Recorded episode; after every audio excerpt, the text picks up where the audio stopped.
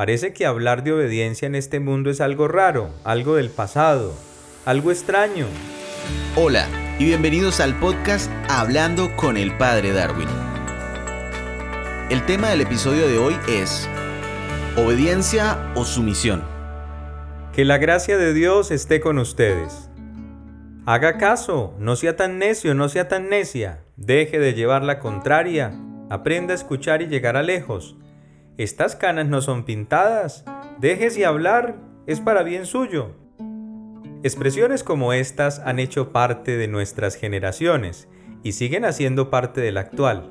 El fondo de las mismas radica en la preocupación de quienes han recibido un grado de autoridad y deben manifestarla con sus subalternos, digámoslo así. No quiero que piensen que estoy hablando en un lenguaje muy militar, pero es necesario entender que nuestra vida siempre estará marcada por la autoridad, eso sí, por la jerarquía, por la sabiduría, por la superación de las pruebas que otros han tenido, es decir, por la experiencia, etcétera, etcétera. No vengamos a creer que nosotros somos lo último en guarachas y mucho menos a caer en esa corriente de pensar que no necesitamos de Dios ni de la ley. Se piensa que la obediencia es no contradecir ningún plan, ninguna autoridad o ninguna ley, así por así. Parece que hablar de obediencia en este mundo es algo raro, algo del pasado, algo extraño.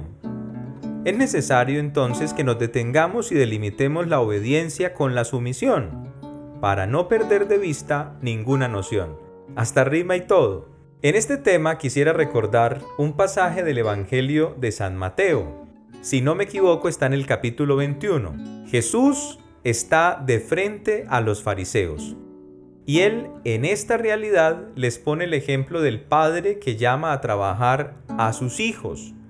Llamó al primero y le dijo, oye, ven a trabajar. Y ese le dijo, no quiero ir, pero resultó yendo a trabajar. Después llamó al segundo y le dijo, oye, vamos a trabajar. Y ese le dijo, sí, señor, pero no fue. Jesús con este ejemplo termina preguntándole a los fariseos, bueno, ¿y cuál fue el que hizo la voluntad del papá? ¿Cuál fue el obediente? Y ellos respondieron, el segundo. Jesús nos hace pensar hoy que la obediencia es verdaderamente hacer más y decir menos, porque este personaje dijo que iba a ir y no fue, y el otro dijo que no iba pero sí fue. La obediencia es hacer más y decir menos. Pero también hoy quisiera que contempláramos la obediencia como la capacidad de ser libres asumiendo compromisos y órdenes de otra autoridad. Precisamente obedecer significa ceder a la voluntad del otro. Obviamente, cuando hacemos esta realidad de ceder, no lo hacemos en todos los aspectos, porque el obediente es aquel que recibe una orden mientras esa orden no contradiga la ley natural, no contradiga la ley divina y obviamente no atente contra la dignidad de la persona humana. Pilas con eso, pilas con eso. Pero hay algo también muy fundamental en la realidad de la obediencia. Y es que la obediencia es fruto precisamente del amor al otro. Donde yo acepto al otro, donde yo lo acojo, y por eso Jesús también en el Evangelio tiene otra expresión maravillosa, que no quisiera pasar desapercibida en este momento, en esta oportunidad. Y es que Jesús dice, oiga, si ustedes me aman, ustedes van a guardar mis mandamientos. Y eso es muy cierto. El que obedece libremente es porque aprendió a amar de una u otra manera a su autoridad, a los que lo están dirigiendo, a los que, a los que lo están acompañando. Porque como decíamos ahorita, no se nos puede olvidar que hay algo que nos precede, hay algo que está antes de nosotros. Y eso precisamente es autoridad, que requiere de una u otra manera la capacidad de obediencia. Entremos en materia del tema de la sumisión. No sé si a ustedes les haya pasado, pero especialmente en la realidad de los esposos cuando tienen inconvenientes o alguna discusión o alguna pelea, no falta el que se las da de amigo consejero y le dice al uno y le dice al otro, oiga, deje de ser sumiso, deje de ser sumisa. Y comienzan a hablar de la sumisión. Pues aquí, como decíamos ahora, no podemos perder de vista ninguna noción. ¿Por qué? Porque obediencia o sumisión. ¿Qué es la sumisión entonces? Dentro de las cosas que he podido evidenciar en la vida, es que la sumisión más bien nos lleva a pensar o a vernos en esa realidad de dejarnos llevar a veces por el miedo, por la conveniencia, por la falta de criterio y de asumir realidades que se muestran en contra de la verdad y del amor. ¿Cuánta gente se vuelve sumisa o se deja someter precisamente por el temor a perder un puesto de trabajo? ¿Y cuánta gente en vez de obedecer se somete injustamente para que le atenten su dignidad? Eso es una realidad que se ve hoy. Entonces, la obediencia es signo del amor que tributo, pero también de la capacidad de permanecer siempre en la verdad. Eso también tenemos que tenerlo presente. Ahora, yo quisiera que entendiéramos también que el que obedece es aquel que es capaz de confiar, de sentirse respaldado, de saber que como dice el dicho, el que obedece no se equivoca. ¿Por qué? Porque es que el que obedece recibió la orden y obedeció. Así la orden de pronto lo haya llevado al abismo. Ojalá no sea así, ojalá no sea así en el caso nuestro. Pero el que obedece no se equivoca. De modo que someternos significa perdernos en el horizonte irresponsable de sentirnos menos que el otro. Y el sometimiento lleva a perder la dignidad de la persona humana. ¿Obedeces o eres capaz de dejarte someter y te vuelves sumiso perdiendo tu criterio, desconfiando de ti y cayendo precisamente en las conveniencias humanas que se salen del plano a veces de la justicia en muchas circunstancias y en otras situaciones? El gran modelo de la obediencia, pienso yo, pues desde la vida cristiana es indudablemente Jesucristo el Señor. Para nadie es un secreto y la misma palabra de Dios lo atestigua, el cuando llegaba ya el momento de entregarse por nosotros, sintió miedo, sintió dolor. Y le dijo al Padre, aparta de mí este cáliz si es tu voluntad. Sin embargo, obedeció, se dejó llevar. Y dice la misma palabra, Cristo aprendió a obedecer sufriendo. Por ejemplo, ¿cuántas veces en la casa a nosotros nos decían, ala, venga, ayude a hacer el oficio, ayude a hacer el aseo? Y resulta y pasa que salimos del Hotel Mama, disculpen la expresión, pero nos enfrentamos en un mundo donde esa obediencia en el momento de nuestros primeros años o de nuestra infancia creó un hábito para cuando salimos de la zona de confort primera del Hotel Mama, para los que tuvieron esa experiencia. Y esa obediencia los llevó a ser personas en este mundo ordenadas, disciplinadas, que les fastidia la mugre, que les fastidia el desorden, Cristo aprendió a obedecer sufriendo, pero ese sufrimiento fue signo precisamente del amor al otro, de la relación con su Padre Dios. ¿Cuántas veces quizás la obediencia en el trabajo cuesta tanto? Cuesta tanto, ¿por qué?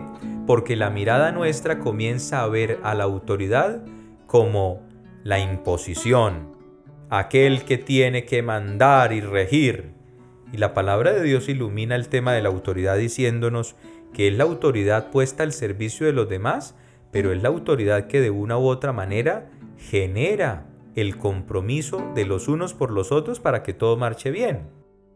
Entonces hay cosas que nos cuestan, pero la obediencia hace que salga adelante una empresa, que salga adelante incluso también una familia. Ahora, si nosotros los que somos hijos, porque todos somos hijos, le debemos obediencia a los padres, ¿por qué lo hacemos? Porque reconocemos en ellos un grado de autoridad y por eso en esa obediencia se escucha, se discierne y se vive. Pero ahora pensemos también a quién entonces le obedecen los padres o los que tienen el encargo de dirigir una familia. Bueno, están hablando están escuchando, perdón, a un curita, a un sacerdote. Yo, por ejemplo, le debo obediencia a Dios en la iglesia y en la iglesia a través de mi obispo.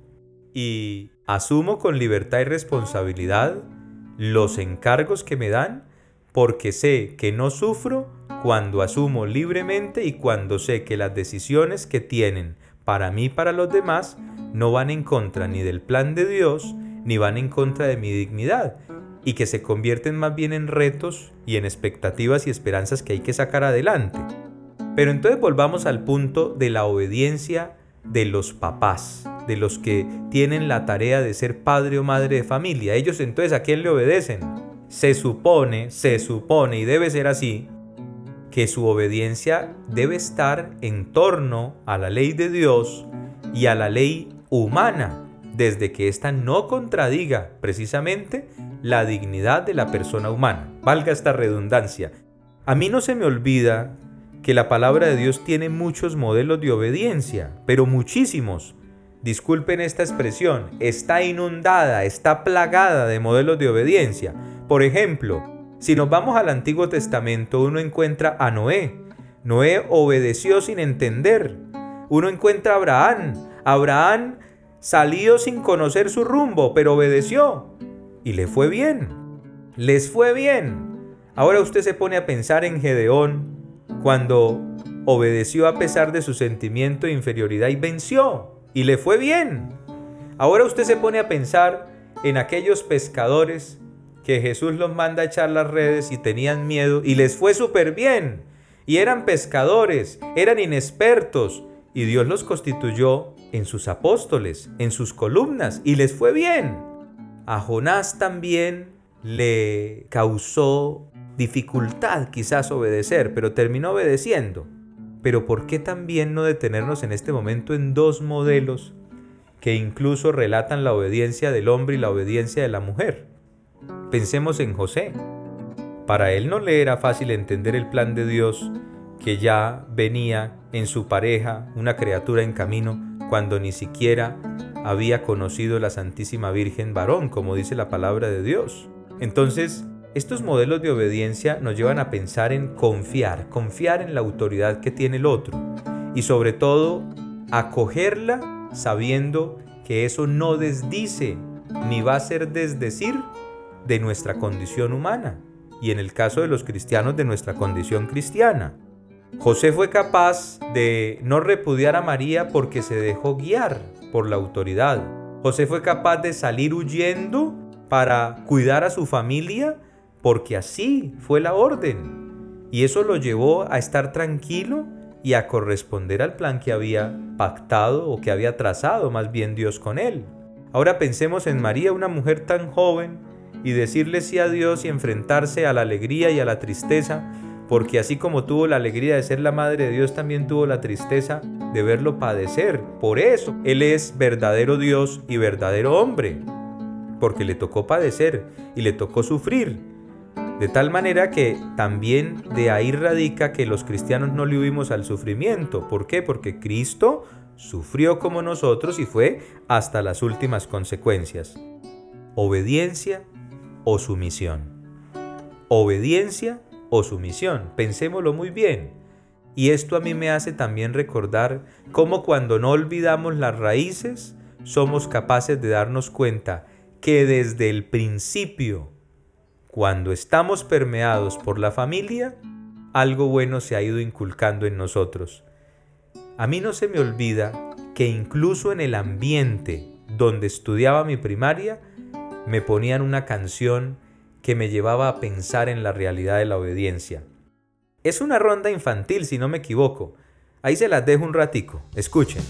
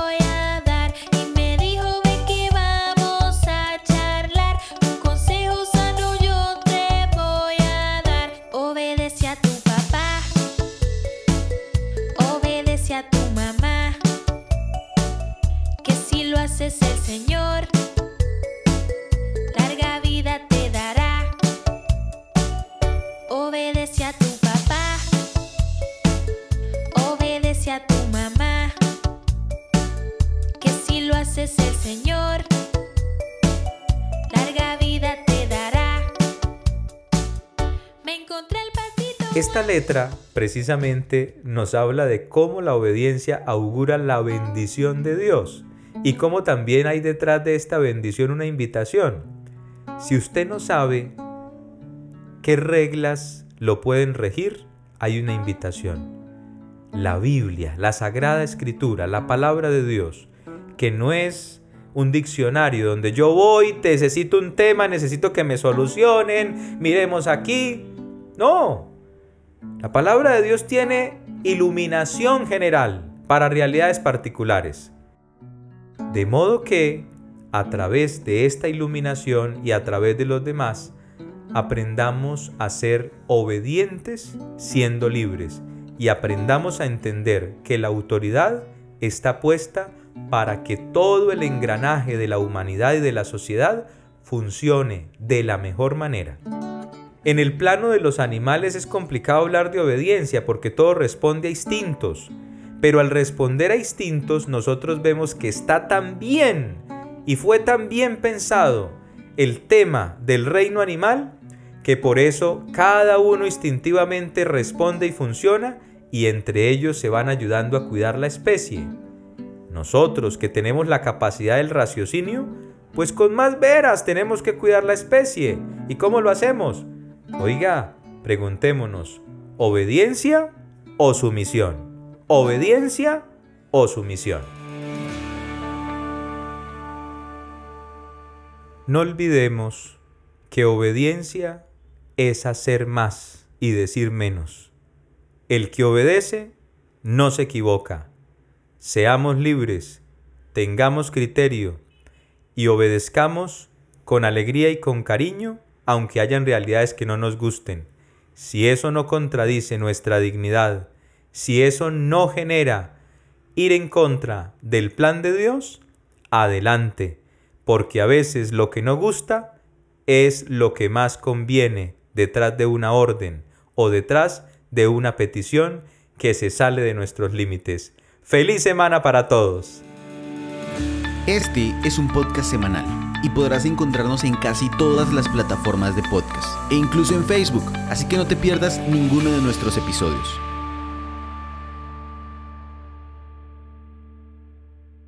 Grabado y editado por Groove Ideas Creativas.